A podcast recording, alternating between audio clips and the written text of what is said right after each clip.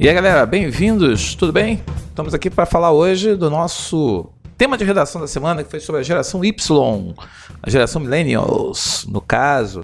Se você tem acompanhado aqui o projeto, eu quero só alertar você o seguinte: porque a gente tá, eu tenho dado temas abertos, né? Educação, fome. Tenho dado temas muito abertos, por quê? Porque dentro deles cabem vários assuntos, vários temas. Então, assim, no momento que a gente está conversando sobre um tema, a gente acaba abrindo links para várias outras considerações que vale a pena você de repente parar para refletir. Eu hoje quero falar sobre a geração Y.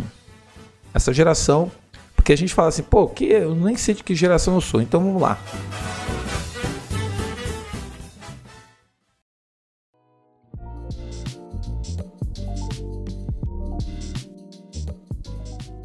Houve a geração silenciosa, que foi aquela geração que, de quem nasceu entre 1928 e 1945, que é marcada pela Segunda Guerra Mundial.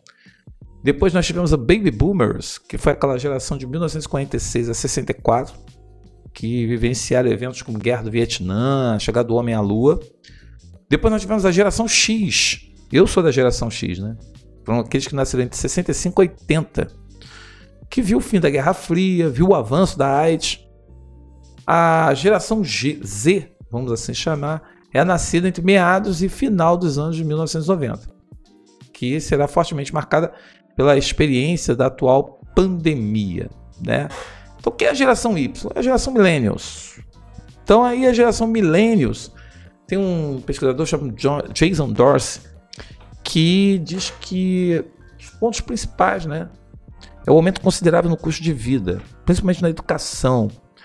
Nessas cidades onde tem grande índice de habitação de uma população, vamos assim dizer, relativamente alta, é, a geração Y, essa geração millennials, no caso, é a geração mais parecida com a geração Z, vamos assim dizer, né?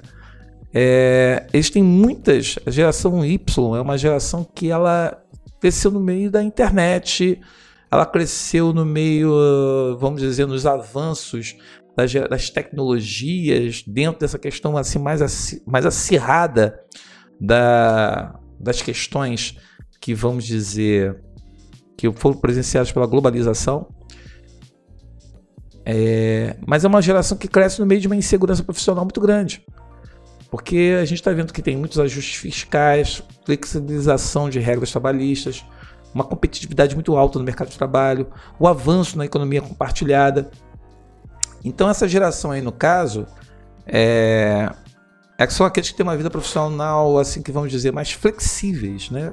São mais flexíveis, são criativos, mas não tem uma carreira muito certa e vão saber que a profissão, né, o emprego está cada vez mais precarizado, quer dizer, os millennials tem até uma frase do John Dorsey que é interessante. Se tornaram adultos com um tipo de contrato empregado-empregador muito diferente em relação à geração anterior. Então, assim, aquela relação de carteira de trabalho, você ter plano de saúde, ter todas as garantias dadas pela empresa, tudo isso foi mudado, né? A pejotização, a informalização dos trabalhadores, essa coisa que todo mundo é empreendedor, todo mundo pode ser dono do seu trabalho, você pode ter o seu, você tem a sua flexibilidade. É uma coisa que a gente sabe que não é bem assim, né? Funciona para um e para 20 não. Então um se dá bem, é uma pirâmide aí, vamos assim dizer. Um dá bem e outros vão se dar muito mal. E a geração milênios é uma geração que se choca, né? É, com alguns desafios, né? Que foram obrigados a adiar, por exemplo, conquistas como tiver que atrasar sua carreira, seu casamento, sobre ter filhos, comprar uma casa, economizar para a aposentadoria, sair da casa dos pais, a incerteza do mercado de trabalho, é, de não saber para onde ir, próprias questões das profissões, o alto índice de desemprego, muito cara saindo da, da faculdade descobrindo que não tem trabalho, não tem emprego para quem sai da faculdade. Então, quer dizer, é uma geração que teve muito acesso à universidade, mas ela descobre que ela é uma, é uma geração que está sem emprego, está sem perspectiva. Para piorar, nós temos uma questão aí que eu acho que é muito importante a gente bater nessa tecla. A gente tem que entender que essa geração é uma geração que é, é azarada por conta de várias questões. Nós tivemos uma crise econômica em 2008, depois nós tivemos uma outra crise em 2014 e agora a gente teve a pandemia. Então, assim, muito dessas questões do que deram errado, quando se pergunta o que deu errado com a geração, com a geração Y, o que deu errado foi que é uma geração azarada. É, ela está enfrentando questões que eles tinham uma promessa dos melhores dos mundos, mas está lidando com a realidade, uma realidade em que essa coisa de você vai ser o seu patrão, você vai ser o seu empregador, você vai ter o. Você pode ser um influencer, chegar e influenciar pessoas. Você vê uma pessoa que está influenciando e você quer fazer a mesma coisa que a outra pessoa faz. Mas eu sempre digo: uma pessoa fez, você tem que ver, né? Muita gente critica, por exemplo, o Felipe Neto. Felipe Neto é um baita comunicador. É um baita comunicador. É criativo, é inteligente pra caramba merece uh, todas as conquistas. E assim, tem vários imitadores do Felipe Neto. Esse é o problema, há vários imitadores. Felipe Neto, para você comprar imitação, você compra original, né? As pessoas criticam a Anitta.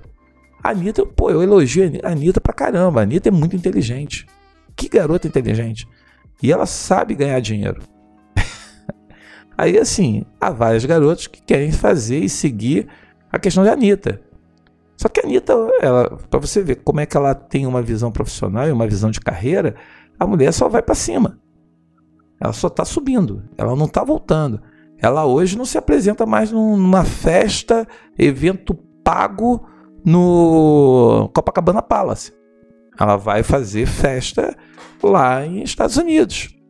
As conexões de carreira, com quem ela está se conectando, com quem ela está buscando, ela está seguindo uma tangente para cima e fazendo coisa que outros não fazem. Então é muito importante que a gente entenda que a geração Z, é, milênios ou a geração Y, ela não deu errado. É uma geração que cresceu com uma expectativa de ter muito mais conhecimentos, muito mais valores, muito mais é, condições de crescer, de vencer que outras gerações, gerações anteriores. No entanto, ela está se dando, ela acabou embarreirando e acabou se deparando com questões que afetaram a economia mundial, a economia brasileira de uma forma profunda. E ela teve que lidar com essas questões. Então, assim, é claro que a gente pensa, né, o que fazer? Proposta de intervenção. O que, que a gente pode pensar na intervenção? A gente tem que pensar que é, é uma geração que ela precisa amadurecer para entender que a realidade dela é uma realidade que ela precisa ser é, investir cada vez mais no conhecimento, investir na no risco, na questão de ter a coragem de não, não ter vergonha de começar por baixo para poder aprender, crescer e evoluir para construir uma base, porque tudo começa numa base. Tem gente que já quer começar lá no alto e aí nunca chega a lugar algum porque não tem base.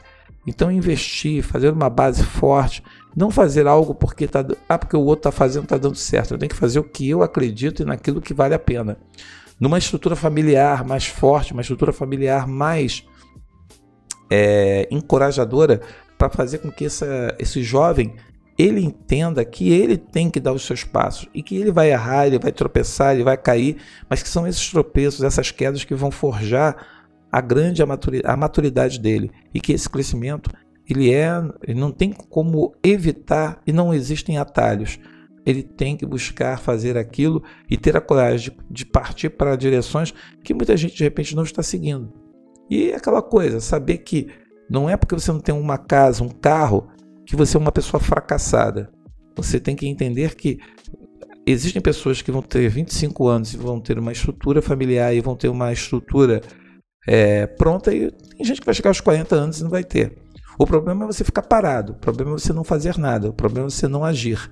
O problema é você ficar culpando os outros e não olhar quais são os seus problemas para que você possa entender e funcionar.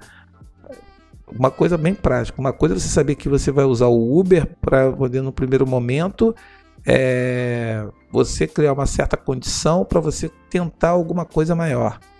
Ou você está estudando para um concurso, ou você está fazendo um curso para poder pegar um curso técnico, um curso de especialista, ou fazer um curso para as Forças Armadas. Então você está usando o Uber apenas como uma coisa paliativa para poder chegar a um outro objetivo. E não é fazer do Uber a sua, a sua visão de vida. Ah, eu trabalho com Uber, vou casar, vou viver de Uber. Não dá. Isso daí não é emprego. Uber, iFood, é, entregador de iFood, entregador, isso não é emprego, isso é paliativo. Então, assim, emprego é uma questão que você constrói, que você tem uma perspectiva de construir gradativamente o futuro. E é isso aí que, de repente, a geração millennials vai ter que perceber. Que não basta ter sonhos. Você tem que ter sonhos e você tem que agir para tornar os sonhos realidade. Mesmo que cami o caminho esteja difícil, é um propósito, é um projeto. E você aí tem que contar também com políticas públicas. Sempre falo em políticas públicas porque não adianta falar que você tem uma faculdade de engenharia se você tem uma indústria, ou melhor, você tem várias empresas de engenharia que estão fechadas, ou que estão num cenário em que não há nenhum tipo de confiança para que você invista nesses projetos e que você valorize esse jovem que está se formando como engenheiro. Assim como você precisa de políticas públicas que vá investir na, na formação de um cenário em que você gere riquezas e que você possibilite que esse jovem dê voz aos seus sonhos. Como assim? A gente tem que investir na indústria de cultura. Quantos jovens são músicos e que gostariam de fazer da música o seu emprego? Mas cadê o cenário para você poder usar a música como algo é, que seria um emprego? Essas são as questões que a gente tem que, de repente, pensar e aí passa uma, uma política que começa com as prefeituras, que começa com, as, com os governos municipais, estaduais, federais e que buscam as parcerias nas universidades para poder justamente o que oferecer uma perspectiva de a curto, longo prazo essa geração não se sinta tão frustrada e tão abandonada em muitos momentos. Bem, isso é apenas uma ideia. E a sua? Diz aí. Até o próximo encontro aqui no nosso podcast do Monte. Até lá.